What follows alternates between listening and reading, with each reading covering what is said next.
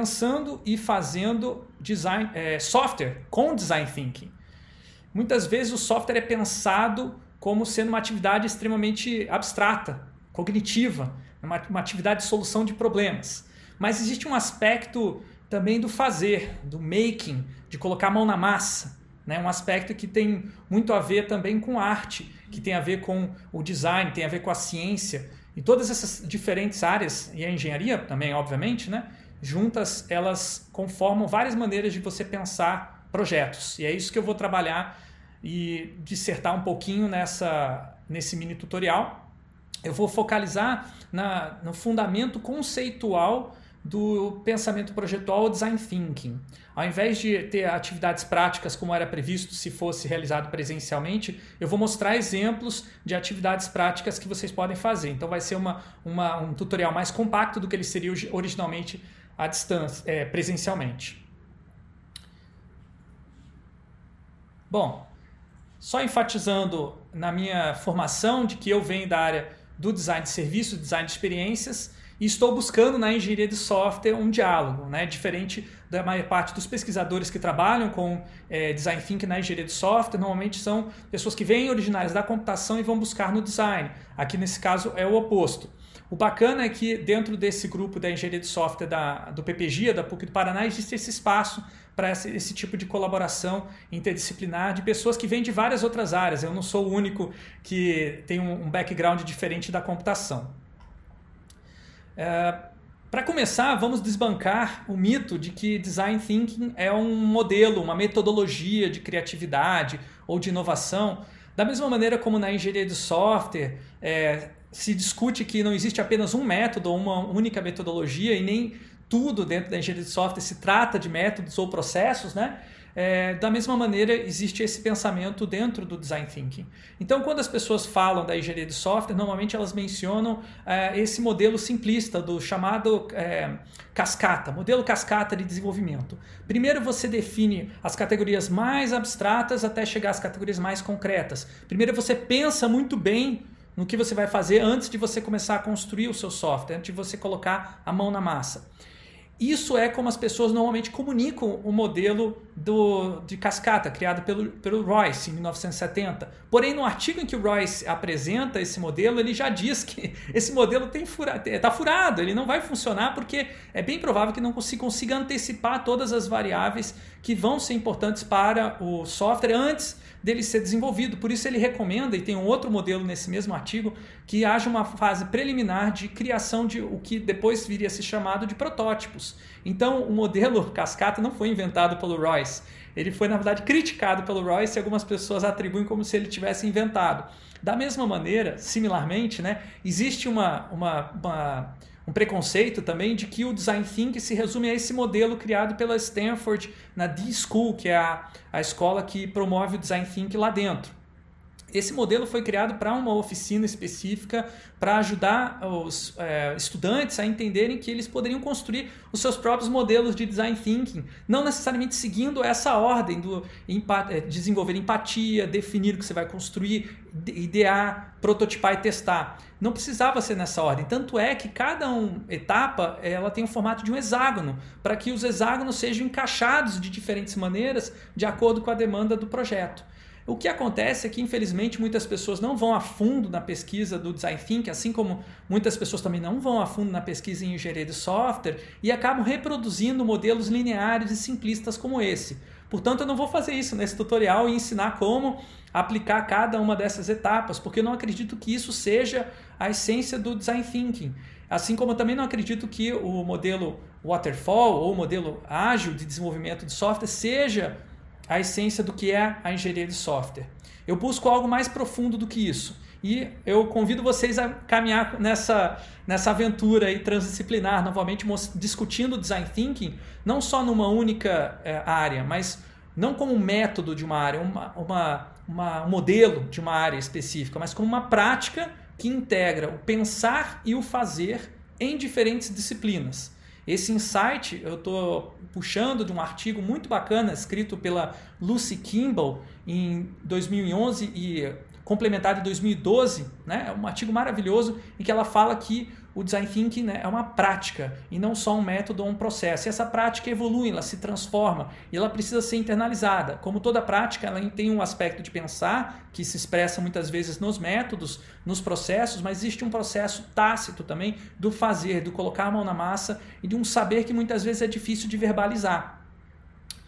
Então, resumindo, design thinking é pensar fazendo e fazer pensando, com o corpo inteiro e não só com a mente. Então, um desafio muito grande fazer um tutorial sobre design thinking à distância, porque a gente não pode estar como os meus alunos costumam estar dentro de oficinas de design thinking como essa que vocês veem na foto, usando o corpo inteiro, né, e fazendo a comparação de você criar ideias sentado, sem se mexer, numa cadeira, sem escrever nada, só no gogó, e depois você vai escrevendo nos papeizinhos, introduz papéis coloridos, aí você introduz roupas e figurinos bizarros para estimular as pessoas a se soltar e colocar o corpo todo para pensar. E o posicionamento corporal nesse espaço físico é fundamental para as relações entre os participantes da oficina e muda tudo. A gente testa isso em sala de aula através de experimentos e eles, é, eles percebem, os estudantes, que faz diferença sim. Apesar de parecer ridículo para quem está de fora, é justamente esse ridículo para quem está de dentro que ajuda a explorar um espaço de possibilidades que não foi explorado ainda, que está fora do clichê. E o design thinking não é só pensar e fazer fazer integrado, mas também pensar e fazer junto com outra pessoa. Aqui temos uma foto de uma última oficina de design thinking que eu conduzi aqui na, no, no grupo de engenharia de software da PUC do Paraná, né? Vocês podem ver as shares do evento, né? A Sheila Heiner, a Andrea Malucelli lá atrás. É, elas estão brincando com esse, esse material que eu adoro utilizar, né? Os, os Legos de patinho, né? Que você construir patinhos. É tão gostoso de você construir porque é tão simples, né? Mas tem desafios muito interessantes que exigem que as pessoas é, façam e pensem sem separar uma coisa da outra. Nesse caso, a Sheila e o colega dela, Vinícius, têm que construir, transmitir a informação de como construir um pato para outra pessoa sem mostrar o pato, só através da, do verbo. Então tem que fazer uma, uma transmissão de informações e uma transposição dessa informação para um formato diferente e falar diferentes linguagens, que é um desafio muito importante dessa colaboração interdisciplinar. Um desafio também importante para o desenvolvimento de software.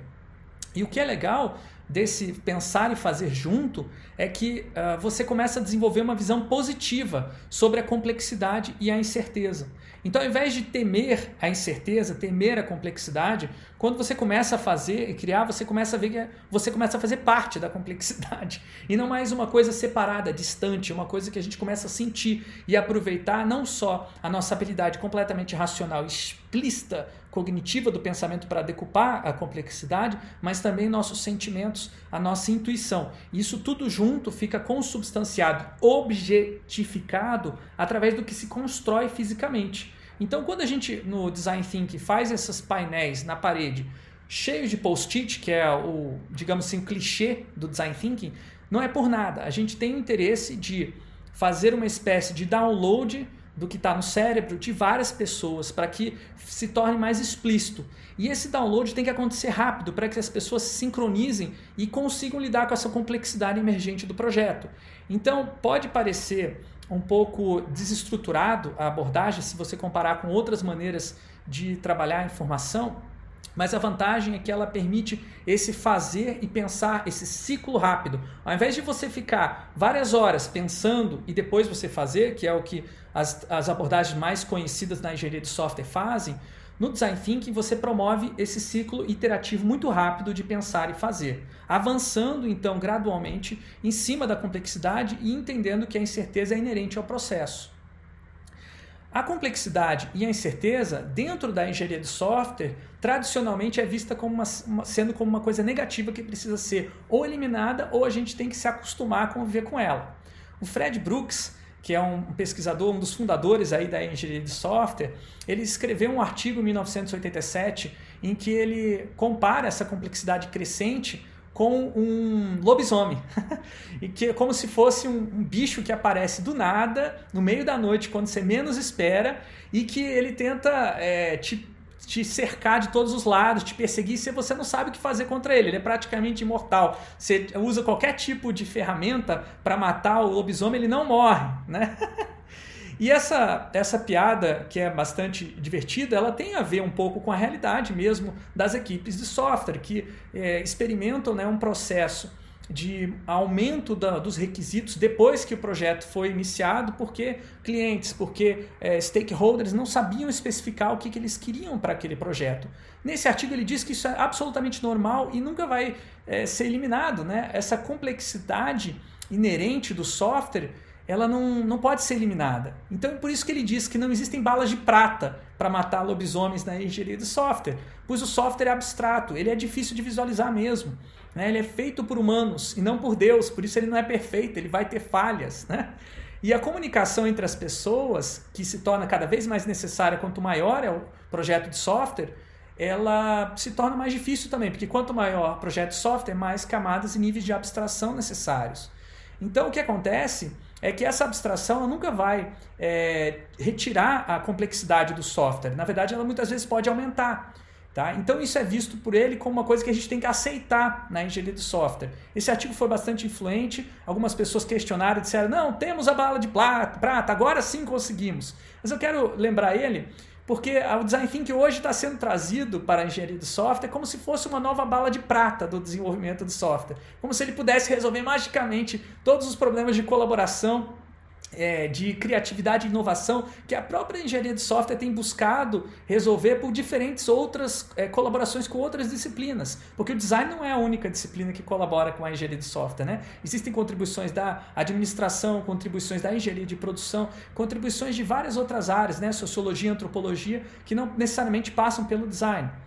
E o próprio design ele já tem uma, uma histórico de colaboração e de contribuição para a engenharia de software de muito tempo. Né?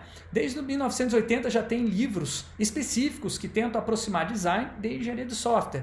Né? O primeiro aí mais conhecido sobre design centrado no usuário, né? com vários autores comparando diferentes teorias do design da arquitetura, como elas poderiam ser úteis para projetar sistemas mais orientados ao usuário.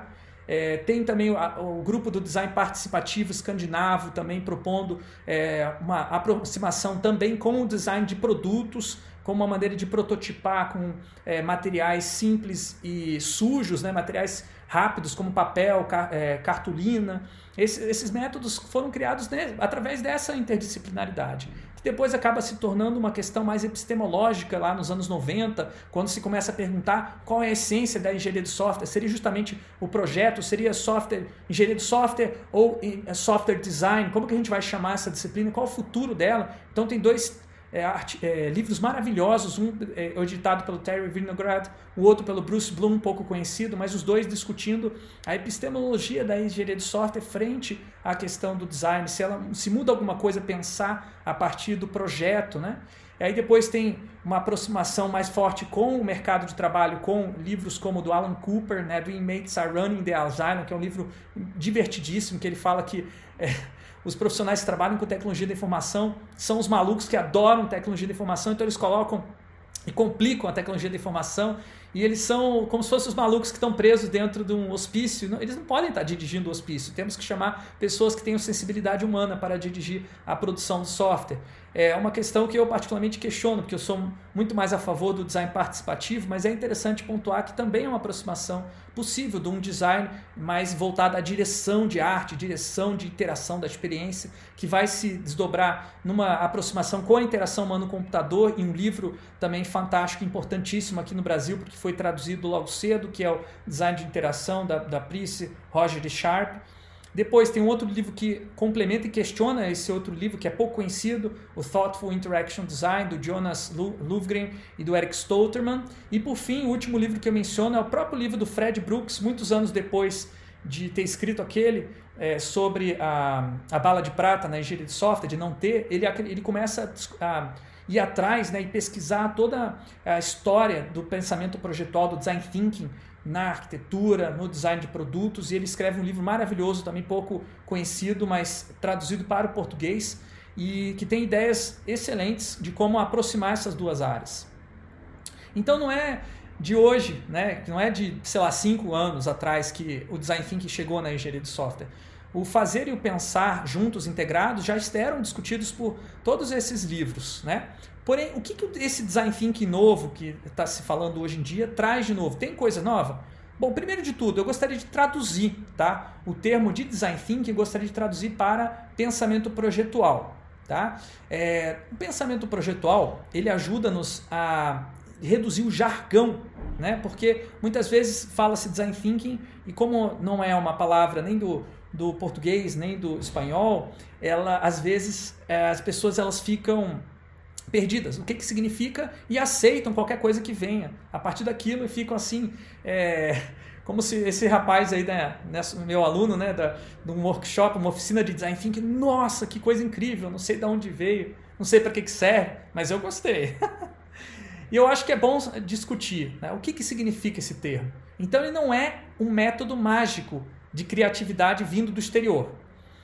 Ele pode ser comparado como em outras áreas, no direito, por exemplo, existe o pensamento jurídico. Por que, que não podemos ter também um pensamento projetual no design?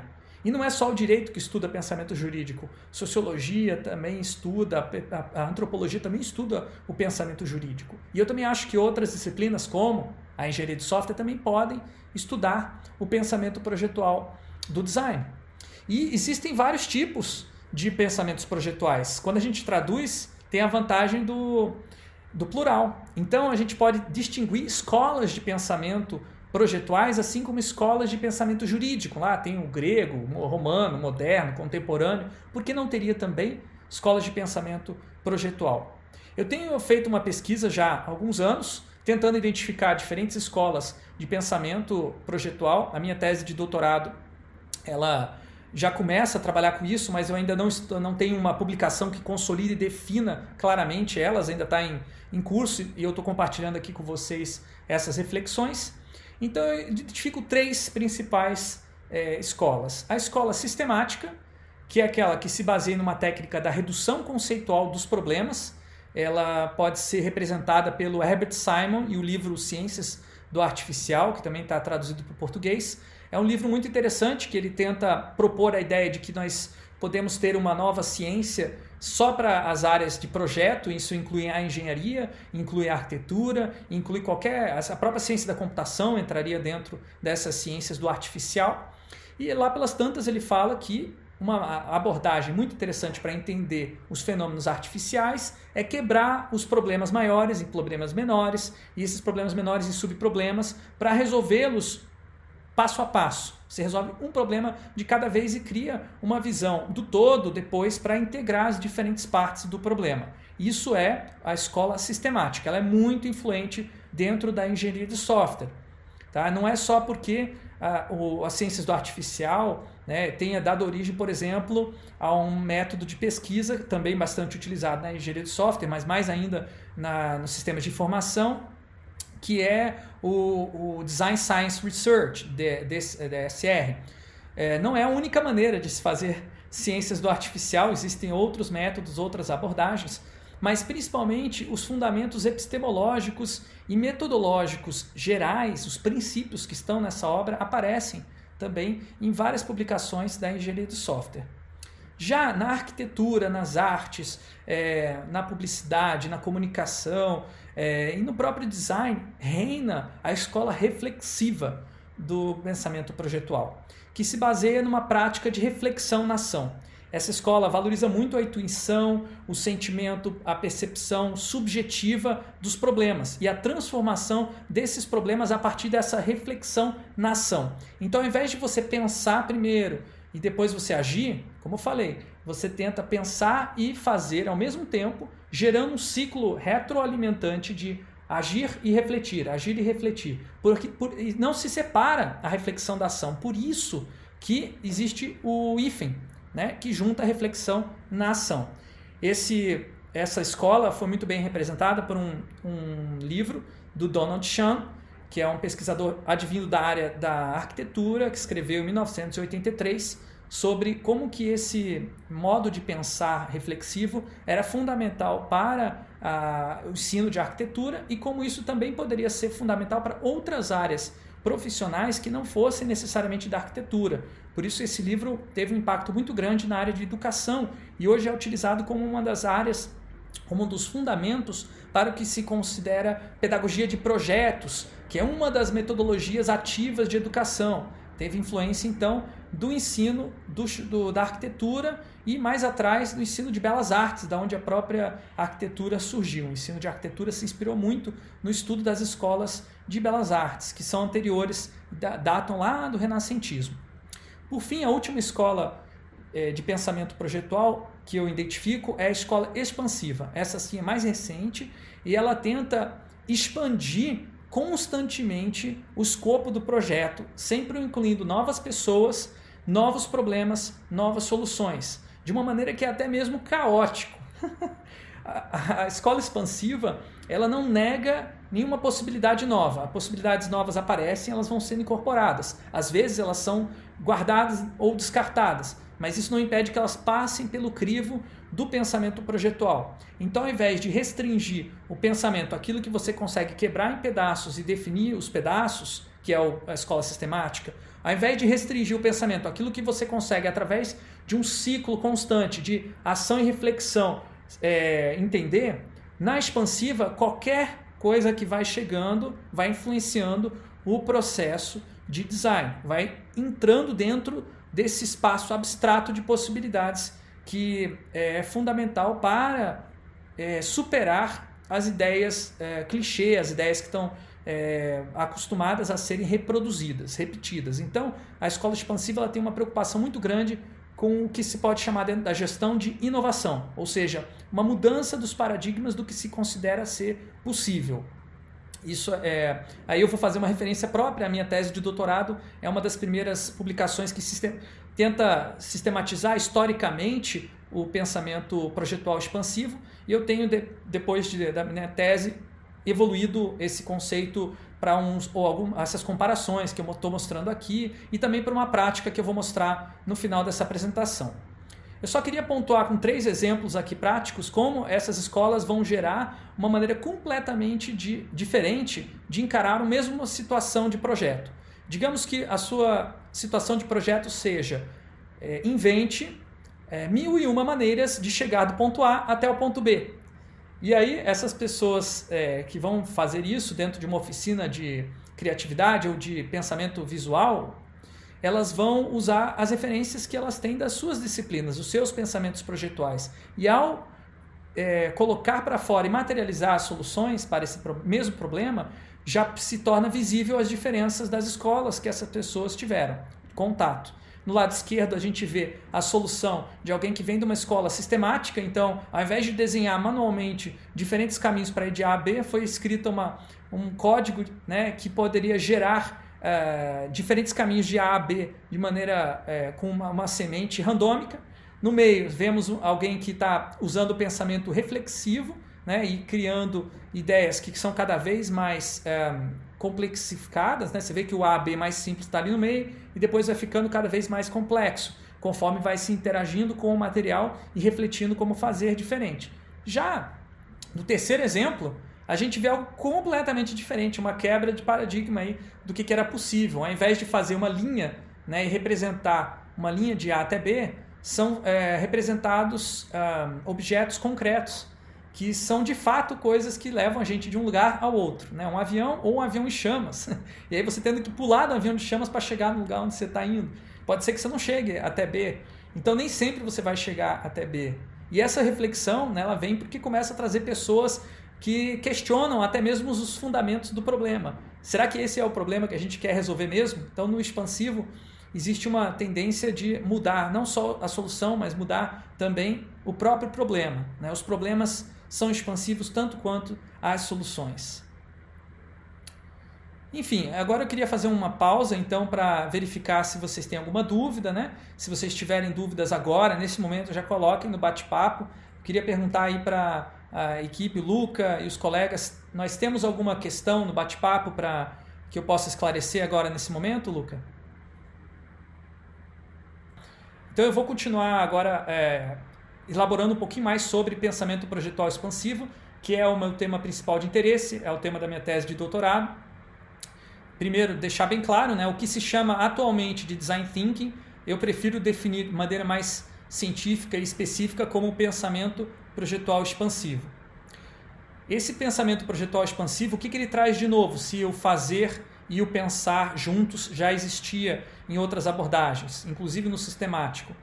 Aqui tem a inclusão de contradições no projeto. Então, além de problemas e de soluções, o pensamento projetual expansivo traz um elemento inignominável, um elemento insistematizável, um elemento de incerteza constante, um elemento que pode gerar construção de novas ideias, assim como destruição de novas ideias. Tudo pode acontecer a partir de uma contradição. Ao invés de eliminar essa contradição, de dizer não queremos que isso exista no projeto, não queremos que haja conflitos no projeto derivados das contradições, o pensamento projetual expansivo ele acolhe. Então veja o que, que acontece. Se você tem um pensamento fechado para conflitos, você vai pensar dentro da caixa, porque aquilo que envolve conflitos é justamente aquilo que vai transformar o estado das coisas, o paradigmas. Então as pessoas têm medo. É o lobisomem. O lobisomem está fora da caixa. Então você pensa dentro da caixa porque ali não tem conflito. Agora, se você usa o pensamento projetual expansivo, ele vai te estimular a pensar nas bordas, nas fronteiras, nas margens da caixa, sempre tentando empurrar um pouquinho mais. Vai mais um pouquinho, vai mais um pouquinho aí. E aí o que acontece? Quando você começa a expandir a caixa, começam a surgir as contradições. Essas contradições não são ainda conflitos, tá? Contradição é um termo diferente. Ele fala de uma tensão acumulada que pode gerar conflito. Se gerar, não tem problema, a gente vai acolher, mas a gente não vai empurrar tanto que o conflito seja totalmente destrutivo. Vamos empurrar um pouquinho para que a gente tenha o conflito produtivo, o conflito que vai fazer as disciplinas, as pessoas buscarem ideias diferentes, elas vão é, gerar atrito, isso vai gerar uma exploração do espaço de possibilidades que não era antes explorada porque tinha lobisomem lá, porque as pessoas tinham medo. A área dos tabus, né? a área fora da caixa. Então o pensamento projetual expansivo ele, ele não, não existiu sempre dentro da, da, do design da arquitetura. Isso é realmente uma, é uma, um desenvolvimento histórico recente, de mais ou menos uns 20 anos para cá.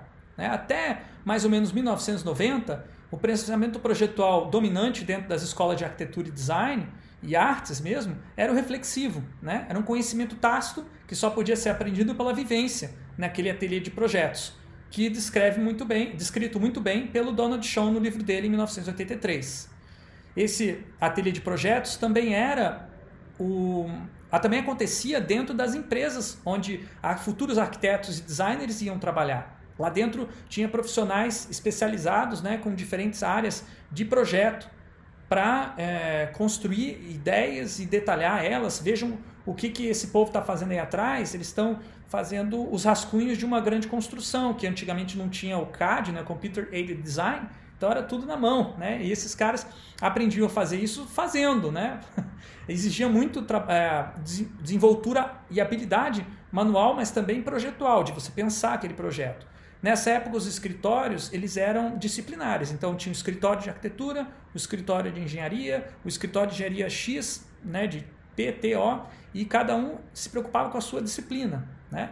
A partir dos anos 90 é que começam a surgir os, os escritórios e as equipes multidisciplinares, que põem os diferentes é, designers ou é, arquitetos, engenheiros e, inclusive, profissionais de outras áreas que não são das áreas de projeto, como a IDO, né, que em 1990 começou a contratar é, engenheiro geneticista, começou a contratar antropólogos, sociólogos, psicólogos para participar desse ateliê.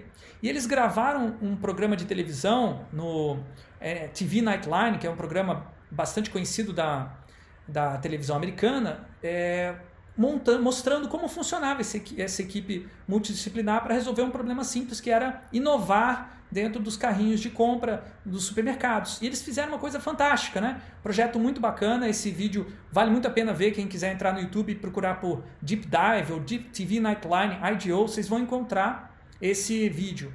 É muito bacana para aprender os fundamentos básicos desse pensamento projetual expansivo, que é um exemplo bacana.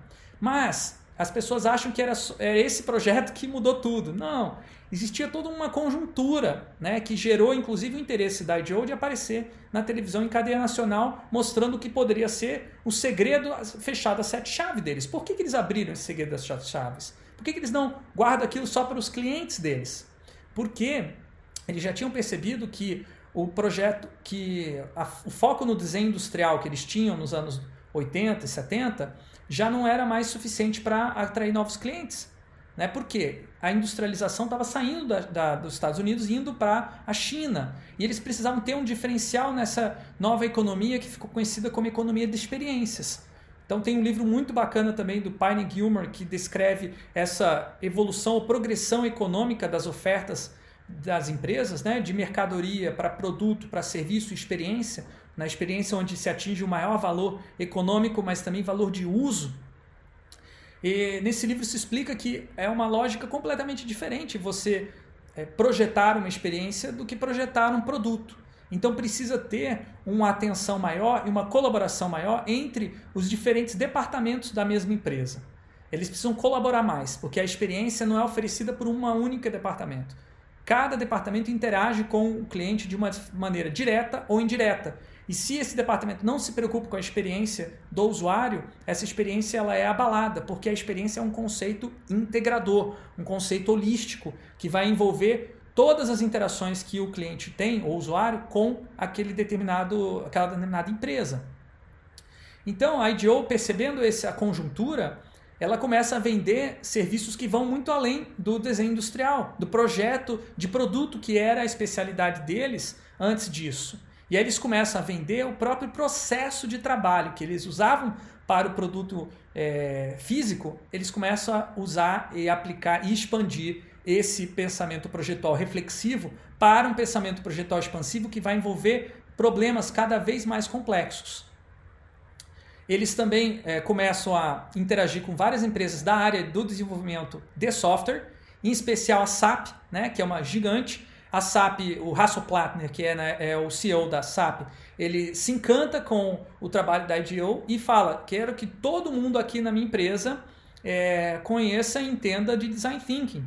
E aí ele, ele recebe a proposta da, do David Kelly, da IDEO, e também da Stanford, ele também era professor da Universidade de Stanford, de abrir uma escola específica para treinar esses profissionais da SAP e de outros lugares também, promovendo uma mudança global no, na área de tecnologia da informação e depois uma mudança ampla no próprio empreendedorismo de alto impacto. Essa D-School ela foi financiada então pelo, pela, pelo Hasso Plattner, né, com uma, uma, é, uma doação generosa em 2005 e desde então tem sido o principal ponto de referência para disseminar essa, essa prática de design thinking ou pensamento projetual expansivo. Porém, além de estar localizado em Stanford, o Hasso Platter, como ele é, é da SAP, a SAP vem originalmente da Alemanha, ele pede também para que haja uma D-School dentro da Universidade Potsdam. Esses dois centros começam a formar profissionais a partir de 2005 e acabam gerando é, um, um, movimento global. Né? Inclusive no Brasil tem uma escola de design thinking em São Paulo já funcionando há muito tempo, disseminando esse pensamento projetual expansivo. Paralelo a isso, cresce uma ideologia né, que está é, por aí, a ideologia liberal, que está muito cada vez mais forte, de que os estados que devem, é, melhor dizendo, as empresas devem assumir contradições ignoradas pelo Estado, como o déficit de moradia ou a falta de separação do lixo, que vocês estão vendo é, de maneira o encontro desses dois problemas na mesma situação da foto. E aí a IDO ela começa a capitalizar em cima disso. Ela funda uma empresa sem fins lucrativos, a IDO.org, em 2013 e começa a disseminar ainda mais é, o, o tal do design thinking através desse toolkit Human Centered Design que é, eles disponibilizam gratuitamente. Ele é voltado para empresas do terceiro setor, iniciativas de terceiro setor e governos, mas ele acaba sendo utilizado também é, para empresas lucrativas, porque ele está aberto, disponível, o PDF, quem quiser baixar está é, tá convidado. Né? Isso espalha esse pensamento projetual expansivo ainda mais do que já tinha sido feito através dos treinamentos. Isso também gera uma certa divergência nesse processo porque eles perdem o controle, digamos assim, da curadoria do que, que significa esse design thinking. E acabam surgindo outros modelos, outros métodos derivados, né, que reduzem esse pensamento projetual que originalmente tinha uma proposta mais ampla a seguir um método, um modelinho. Tá? E quando você digita Design Thinking no Google, você vai ver trocentos mil modelos coloridos. O mais famoso é, desses modelos derivados do Design Thinking, do pensamento projetual expansivo, é o Design Sprint, né? criado aí por, por profissionais que trabalhavam no Google Ventures. Uh, em 2016, o Jake Knapp é, publica esse livro e esse Design Sprint se espalha que nem uma praga, mais ainda do que o, o, os workshops as oficinas do Design Thinking, que às vezes duravam dias, né? às vezes eles é, ficavam vários dias pensando o problema do projeto. No caso do Design Sprint, uma semana você faz tudo do Design Thinking. Então você reduz o Design Thinking a uma semana. E aí tem o Design Sprint 2.0, que é dois dias. Tem o 3.0, que é quatro horas e você faz tudo. Eu não acho que haja problema nenhum em você ter é, métodos ágeis para é, trabalhar ideação, definição de problemas. O que eu acho que muitas vezes as pessoas têm a impressão de que design thinking é, tudo, é só isso, né? Ou que pensamento projetual expansivo, aí pensando de maneira mais ampla, se resume a aplicar um método. E que se você aplicar esse método, você vai ser tão bom quanto um designer treinado que tem aquela vivência de ateliê de anos e anos e anos aprendendo de maneira tácita. Não vai. Isso é o maior engodo que existe hoje no mercado e que, infelizmente, é, não está sendo questionado pela academia. Né? Eu acho que a gente precisa questionar e criticar essas fórmulas prontas é, vendidas uh, através do design sprint, de outras variações, né, de que se pode resolver qualquer tipo de problema. Não é verdade. E muitas vezes o que vai acontecer, você vai escolher o problema errado para o projeto, você vai resolver o problema, aquilo não vai gerar valor e você vai manchar o nome desse design thinking, do pensamento projetual expansivo. Né? Outro dia, cheguei para o diretor de um grande banco no Brasil e falei, olha, eu trabalho com design thinking. Ele falou, ah, já testamos, isso não funciona para a inovação aqui dentro da nossa empresa. Que pena, né? Porque tem vários outros bancos em outros países que testaram e deu certo. Mas eles tiveram mais paciência, eles foram além dessas fórmulas prontas, né? Eles falaram com quem era autoridade no assunto, né? Quem estava pesquisando e vivenciando aquele assunto há muito tempo. Então, o que, que acontece? O pensamento projetual expansivo ele vai além do método porque ele tem um aspecto importantíssimo que é o fazer, que a gente não pode esquecer, que eu falei desde o começo, que é a marca registrada. Você pensa fazendo. E aqui está um exemplo de um laboratório dentro da IDEO, que eles estão desmontando um brinquedo interativo, né? o Furby, para ver como ele funciona, hackear ele e criar outras coisas a partir do Furby. E não tem um propósito específico, é apenas para entender melhor o que, que dá para fazer com um brinquedo interativo, que outros brinquedos podem surgir a partir dele.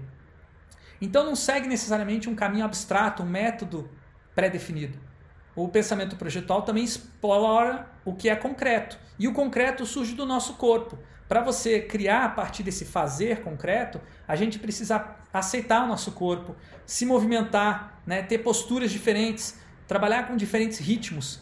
Por isso que dentro da D-School, na Stanford, e também lá em Potsdam, existem vários treinamentos de teatro, né? treinamentos de é, postura corporal, treinamentos para se soltar, música, dança, como ferramentas fundamentais para se encontrar com esse lado concreto do fazer. Esse fazer, lembrando, não é só um fazer individual, é um fazer junto. Né? E quando a gente faz junto, a gente faz coisas que nenhum de nós estava imaginando que seria possível, nem que a gente imaginasse que a gente quisesse aquilo. Como sair andando uma bicicleta pelo, pelo laboratório. Essa liberdade que existe dentro de, dos laboratórios, da, dos espaços de projeto é, orientados ao pensamento projetual expansivo é fundamental para ter ideias inovadoras. E além disso, é necessário ter muitos materiais de diferentes variedades à mão para a gente criar e materializar ideias rapidamente. Então não é só utilizar é, post-it, né? muitas vezes as pessoas não sabem que dentro da, da, do design thinking também se utilizam é, materiais de colagem, materiais de costura, materiais diversos que estão disponíveis na sua papelaria mais próxima, no armarinho, né? e que você pode construir com isso um espaço é, bastante estimulante à criatividade. Agora, se não houver o pensar junto com o fazer, não estou descartando pensar, os materiais vão ficar parados lá, porque ninguém vai ter ideia de usar esses materiais de maneira útil para o projeto. Qual que é a maneira útil? fazer junto para antecipar as tais das contradições entre os diferentes pensamentos envolvidos dentro de um projeto. Então, se faz útil não porque é mais rápido, não porque é mais divertido, mas a principal razão é antecipar as contradições inerentes ao projeto que estão escondidas, que vão incomodar mais lá para frente e que se a gente antecipar agora, a gente consegue se preparar melhor para essas contradições. Porém, a gente não vai conseguir fazer isso se a gente sistematizar a nossa representação do espaço projetual antes de abrir ou antes de ter uma convergência, né? Antes de ter uma, uma convergência, tem que ter uma divergência. E por isso que muitas vezes, dentro da engenharia de software, alguns autores que não têm essa vivência de ateliê de projetos tentam explicar e reduzir, simplificar o design thinking em modelos como esse que vocês estão vendo nesse slide. Né? Reduzir o pensamento projetual é, expansivo ao sistemático, como se fosse só você é, colocar dentro de uma caixinha, executar cada uma dessas caixinhas e no final você tem uma inovação. Não funciona. Isso aqui não é uma experiência real. Pode ser uma ideia abstrata interessante, mas na prática, o que gera inovação que tem a ver com a mudança das contradições é uma mistura desse pensamento projetual expansivo, com um momento suficiente para você refletir, para você fazer e refazer, mas também lidar com a contradição. E depois, aí sim, depois que você trouxe à baila as contradições, resolveu elas da medida que possível, Aí o pensamento projetual sistemático é muito importante para aumentar a escala. Mas antes de você aumentar a escala do projeto e aumentar o ritmo, você precisa, precisa ter certeza de que você está construindo aquilo que vale a pena ser construído. Fred Brooks diz: o maior desafio da engenharia de software não é você saber o como fazer, mas saber o que construir. E é justamente isso que o pensamento projetual expansivo tenta apoiar a engenharia de software. Então, resumindo, pensamento projetual expansivo, na minha visão, é pensar e fazer junto com pessoas diferentes, mesmo que isso implique novas contradições dentro do projeto. Existem várias estratégias para pensar e fazer junto com contradições, né? formar times multidisciplinares, construir objetos interdisciplinares, estabelecer espaços antidisciplinares, educar profissionais transdisciplinares Veja, cada uma desses termos significa uma coisa diferente, que eu não vou entrar em detalhes aqui porque vai distanciar um pouco do meu foco da apresentação. Mas é, a disciplina ela precisa ser questionada, porque a, a, a verdade do pensamento projetual expansivo não está dentro de uma disciplina ou de outra, mas justamente nos espaços que ainda não foram ocupados pelas disciplinas, onde estão os lobisomens. e lá não tem disciplina. Por isso que é importante pular entre uma disciplina e outra, e às vezes até deixar para trás as disciplinas para poder expandir além do espaço projetual conhecido, pensar fora da caixa. Pessoas de fora da organização e que não tenham nem mesmo uma disciplina é, acadêmica ou profissional podem ser fundamentais nesse momento. Né? O próprio, a própria IDO diz: nós temos o grupo desfocal, a gente convida as pessoas mais malucas da sociedade para participar dos nossos projetos, de modo que elas tragam perspectivas inimagináveis. Enfim, queria fazer mais uma pausa então aqui para a gente acolher perguntas. Ok, então agora nessa última parte da minha apresentação, eu vou apresentar alguns exemplos práticos é, da minha pesquisa engajada, lembrando que o meu, a minha pesquisa acadêmica ela também é calcada no pensamento projetual expansivo, não é só uma prática útil para o mercado de trabalho, para a indústria, mas também é útil para a pesquisa acadêmica. Eu não vou entrar nos detalhes da epistemologia do design que justifica e que permite que eu faça pesquisa é, usando experimentos, usando análise de dados qualitativa, porque isso foge um pouco o escopo do tutorial. Mas é, eu vou deixar os links para as, as, é, as publicações que é, detalham como essa pesquisa foi desenvolvida, que vai ter, obviamente, um nível de aprofundamento muito maior do que eu conseguiria pa passar aqui. A minha primeira experiência, né, tentando juntar desenvolvimento de software é, com o design, com esse pensamento projetual expansivo de maneira organizacional, institucionalizada, foi com o Instituto Faber-Ludens, uma entidade sem fins lucrativos que eu fundei junto com várias outras pessoas aqui em Curitiba entre 2007. É, nesse ano a gente começou a desenvolver uma pós-graduação é, em design de interação que foi super inovadora para a época. Tínhamos estudantes das mais diferentes áreas, incluindo engenheiros, desenvolvedores de software, engenheiros da computação, e tínhamos várias linguagens para interagir, né, de maneira que a gente criava projetos muito inovadores para a época, que foram fundamentais para é, o estabelecimento do que hoje é conhecido como experiência do usuário ou UX no Brasil. Na época que a gente fundou o Instituto, nós estávamos é, usando o termo design de interação para essa área, é, era o que fazia sentido. Um dos projetos do Instituto Faber-Ludens, que acabou virando a minha é, dissertação de mestrado, que eu mencionei há pouco, é, foi um estudo sobre design participativo numa comunidade de software livre. É, a comunidade BR Office, né, antigo, o que hoje é conhecido como LibreOffice, eles queriam fazer um portal novo para eles através da própria força da comunidade, um portal que representasse essa identidade coletiva que uh, esse grupo tinha, né, que é a característica do software livre. E eles não sabiam como fazer isso sem ter recurso financeiro, né? Tinha que ser tudo à distância, tudo online, bem do jeito que hoje a gente está sendo obrigado a fazer com, por causa da pandemia. Lá em 2006, 2007, a gente desenvolveu esse projeto. 2008, é, na verdade, desculpem. E aí, uh, uma das inovações que surgiu foi um wireframe interativo. Então, uma planta baixa da homepage, da página inicial desse portal do broffice.org e os usuários poderiam mostrar quais os conteúdos que eles queriam em cada parte dessa página. Na época, a tecnologia de customização é, de páginas é, para cada usuário ela não era é, tão disponível, então não existia essa possibilidade. A gente tinha que ter um modelo só para todo mundo, mas a gente queria chegar no modelo médio. Então a gente perguntou para 140 pessoas que responderam essa pesquisa como que ficaria melhor o arranjo dessa página inicial. projeto bem bacana, pioneiro que ajudou a mudar minha maneira de ver uh, as relações possíveis de colaboração entre engenharia de software e design, a tal ponto que a gente em 2011 lançou uma plataforma chamada Corais, dentro do Instituto Faber-Ludens também, que tinha várias ferramentas de software livre customizadas para apoiar o pensamento projetual expansivo.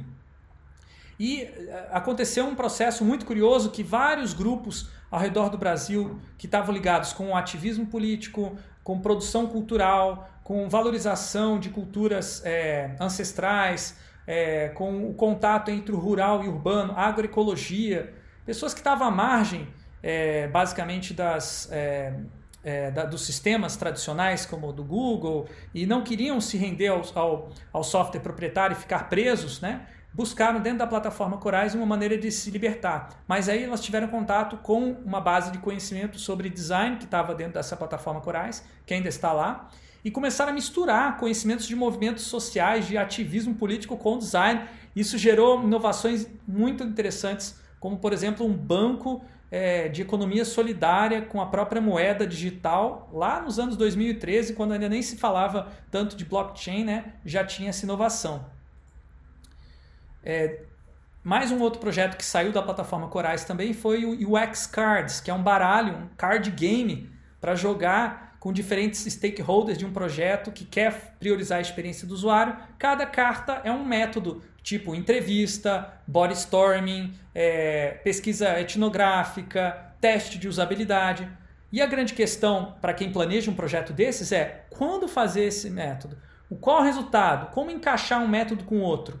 Ao invés da gente promover um método fechado, a gente promoveu um framework que vários métodos podem ser encaixados, que é a ideia desse jogo. Então esse jogo não tem uma maneira simples de fazer um projeto de experiências, ele tem N maneiras. E o jogo tem papéis do tipo gestor de projetos, que vai apontar os riscos, as, as, é, os recursos, tem o cliente que aponta as necessidades dele e tudo mais. Então também existe um incentivo na própria mecânica do produto, né, que é esse card game, de estimular as pessoas a se confrontarem e vivenciar aquelas contradições que são fundamentais para o projeto.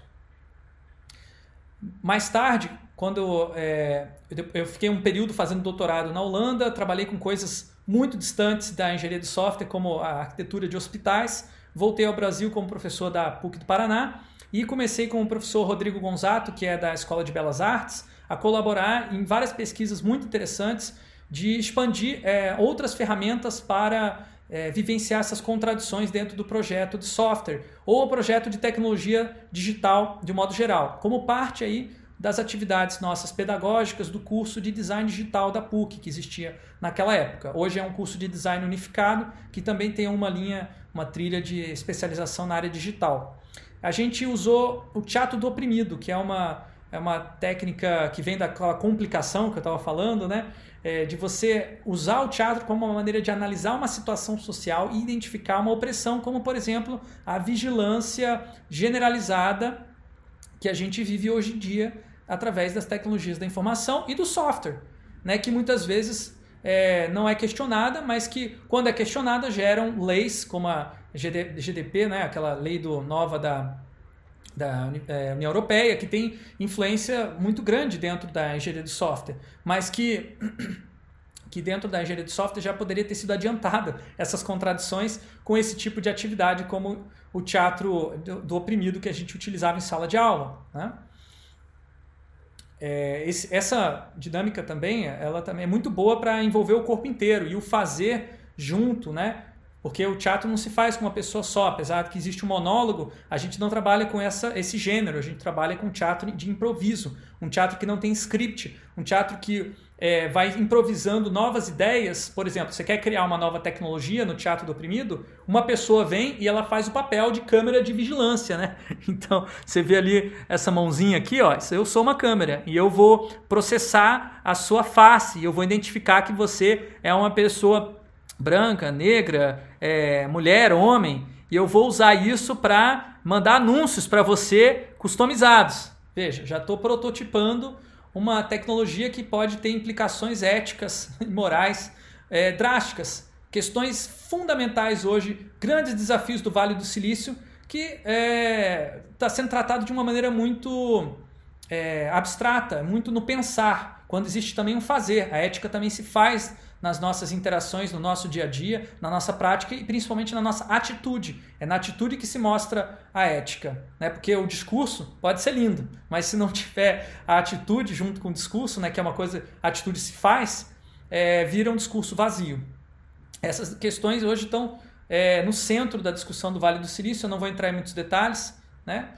É, outra maneira também de pegar, de fazer interações experiências de uma maneira mais corporal e em conjunto é vídeos improvisados criados com o celular, com o smartphone, né? Você rapidamente ali cria uma interação improvisada com papel, caneta, expandindo a capacidade da prototipação de papel, porque o vídeo você pode acrescentar fala, né? Tem interface de fala, você pode ter é, sons, você pode ter é, transições, criando uma ilusão de que aquela, aquele é, protótipo já é funcional.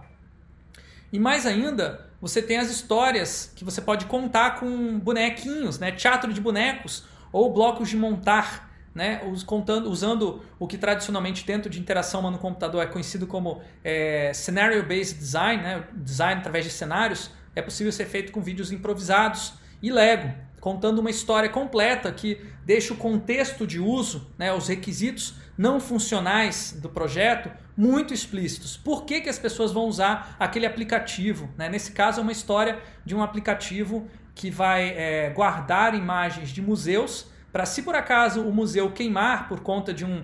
É, de alguma coisa errada que foi feita na administração pública, essa pessoa que tirou as fotos do museu possa vender a, é, as fotos do acervo e ganhar dinheiro com isso. uma ideia neoliberal, né? uma solução para um problema que é estatal, né? mas, de novo, o vídeo improvisado permitindo visualizar toda essa complexidade do contexto político e cultural num vídeo de aproximadamente um minuto. Ah, além disso, temos muitas colaborações interessantíssimas é, lá com o grupo da. De, depois de eu ter essas experiências com o professor Rodrigo Gonzato na Escola de Belas Artes da PUC do Paraná, Aí tive experiência muito legal de conhecer a Sheila e a Andrea, aí do PPGIA, da PUC do Paraná também, e elas me apresentaram a Apple Developer Academy, é, junto com o professor Fábio Binder também, que é super bacana as ideias que ele tem de como integrar engenharia de software com o pensamento projetual expansivo. E nesse bojo dessas colaborações apareceu a Tânia Maradors como uma estudante de mestrado interessada nesse assunto e, é, e interessada também em sair fora da caixa da engenharia de software e trazer um método da antropologia para estudar é, essa colaboração. Então ela ficou vários meses é, trabalhando e convivendo com os estudantes desse ateliê de software que é fundamentado naquela ideia do, da, do pensamento projetual reflexivo e ela estudou é, e pesquisou de maneira qualitativa né, como que se dava essas interações e como elas contribuíam para a formação desses futuros profissionais. O Elias Harmut Neto, outro estudante da, da, de mestrado também, ele pesquisou outra coisa nesse mesmo ambiente, que é o caso específico dos diviners, que são conhecidos mais popularmente como unicórnios. São designers que podem é, codar ou é, programadores, desenvolvedores que também sabem projetar interfaces gráficas. E ele, ele entrevistou esses diviners, ouviu as histórias deles, identificou características similares, né? que eles eram curiosos, autodidatas, criativos, comunicadores. E isso era importantíssimo para esse papel mediador que eles tinham dentro das equipes em que eles atuavam, porque eles tanto entendiam é, o, a linguagem do desenvolvedor quanto a linguagem dos designers. Ele chamou isso de um profissional transdisciplinar na tese de, na dissertação de mestrado dele. Tem um outro estudo que ainda tá, não está publicado sobre codificação criativa, também nesse mesmo ateliê, que é a programação orientada à expressão artística, à expressão de sentimentos, que é um desafio que todo ano a Apple faz para os estudantes lá dentro, né, e que gera vários, gerou vários é, reconhecimentos e bolsas internacionais dos estudantes dessa, desse ateliê para apresentar o trabalho lá no Vale do Silício. É, temos também sessões de crítica pública de software, que é algo que não é muito comum dentro da engenharia de software, você abrir o software e criticar ele como um objeto é, também é, de arte, né? como se fosse um objeto que você pudesse criticar por perspectiva subjetiva e diferentes perspectivas subjetivas de, é, se confrontando, né? permite capturar esse aspecto da experiência do usuário que é tão abstrato para quem não trabalha nessa área, né? que muitas vezes é fundamental para ter um sucesso no mercado tão competitivo quanto o mercado das apps, né? que os estudantes estavam envoltos. Outra questão também muito bacana que surgiu lá é a prototipação de jogos com Lego. Daí o Lego permitindo é, você materializar mecânicas antes de escrevê-las em código ou mesmo em diagramas, dá para você testar essa mecânica usando peças de Lego, que tem uma, uma estrutura semi-formal. A gente levou essa estrutura semi-formal é, ao nível de uma linguagem é, com uma, uma, até um sistema de representação que a gente carinhosamente chamou de Lego ML, em alusão ao UML, né? E o Lego ML ele serve para pensar as interações que as pessoas vão ter com o software ao mesmo tempo que se pensam as abstrações necessárias para reunir os dados, para pensar os fluxos de informação, pensar as metáforas e as estruturas básicas daquele aplicativo. É um apoio à arquitetura de softwares participativa, uma ferramenta fantástica que foi criada aí para um, dentro da Apple Developer Academy depois aplicada num projeto é, em colaboração do PPGIA com a Copel.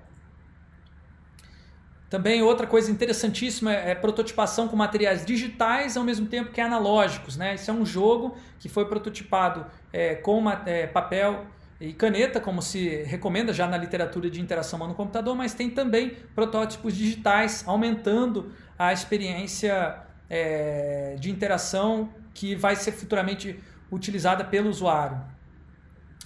Por fim, um estudo que a gente tem feito também sobre toolkits, né? Essas, esses baralhos com várias ideias diferentes que podem ser aplicadas em qualquer tipo de projeto. Nesse caso, os estudantes estão usando um baralho dos valores humanos e pensando como é que o, a, o aplicativo vai gerar esse tipo de valor na sociedade. É, agora, com a pandemia, estamos estudando aqui na UTFPR também como utilizar materiais digitais no co-design a, a Larissa Pasqualin está estudando como que esses materiais permitem é, perceber o tempo, a temporalidade de maneira diferente, assim como a espacialidade do projeto de maneira diferente. Recentemente a gente fez também um, um experimento com teatro é, do oprimido online com figurinos de realidade aumentada. Então eu sou o pelego designer aí do lado direito com cara de lumpa-lumpa. A gente estava discutindo a precarização do trabalho nas plataformas digitais e como os estudantes e os futuros designers eram responsáveis pela, por essa precarização do trabalho, por exemplo, é, dos entregadores de, de delivery, né, que hoje estão extremamente precarizados, porque os designers de experiência do usuário só se preocupam com a experiência do consumidor final e não a experiência do trabalhador. E, e esse entregador ele é um trabalhador também, às vezes ele nem é visto dessa maneira. Então, nesse teatro, a gente inverteu os papéis e resolveu precarizar o trabalho do design numa plataforma digital que facilitaria um cliente pedir, encomendar uma logo, uma identidade visual para ele por uma inteligência artificial. E essa inteligência artificial é representada por um personagem neutro que está aí no meio, né, que fazia mediação com um, um, os Lumpa Designers, que são esses dois que estão aparecendo aí, que não eram, é, não eram verdadeiras inteligências artificiais, eram pessoas. A inteligência artificial ela, ela fingia que era um processo automático, quando na verdade eram pessoas que estavam fazendo a inteligência artificial funcionar. Uma crítica que a gente faz através do teatro para vários processos de automação, como Amazon Mechanical Turk, que parecem inteligência artificial e não são. São pessoas que muitas vezes têm um trabalho bastante precarizado, sem é, nenhuma segurança do trabalho, sem nenhuma garantia de que elas vão estar bem de saúde numa situação como uma pandemia e por aí vai. E por fim, o meu estudo já está durando vários anos, que tem a ver com o meu pós-doc lá na, na engenharia de software com a Sheila e com a André, que é identificar as contradições históricas que estão acumulando no CERN da engenharia de software, que é, já é, levantei algumas, né? como por exemplo, se você divide o trabalho da engenharia de software, quanto mais você divide, menos é, é, é, integridade conceitual você tem. Essa contradição é muito. É, você quer um software bem feito? Tem que ter uma equipe pequena, com poucos papéis. Mas se quer um software grande e complexo, você vai ter que dividir o trabalho. Como é que você mantém essa, essa integridade conceitual? Muito difícil. É uma contradição. Gente, essas são as referências bibliográficas. Depois eu vou passar os slides para quem quiser consultar elas. Muito obrigado até aqui e vamos abrir para mais um round de perguntas se tiver, senão a gente finaliza. Obrigado.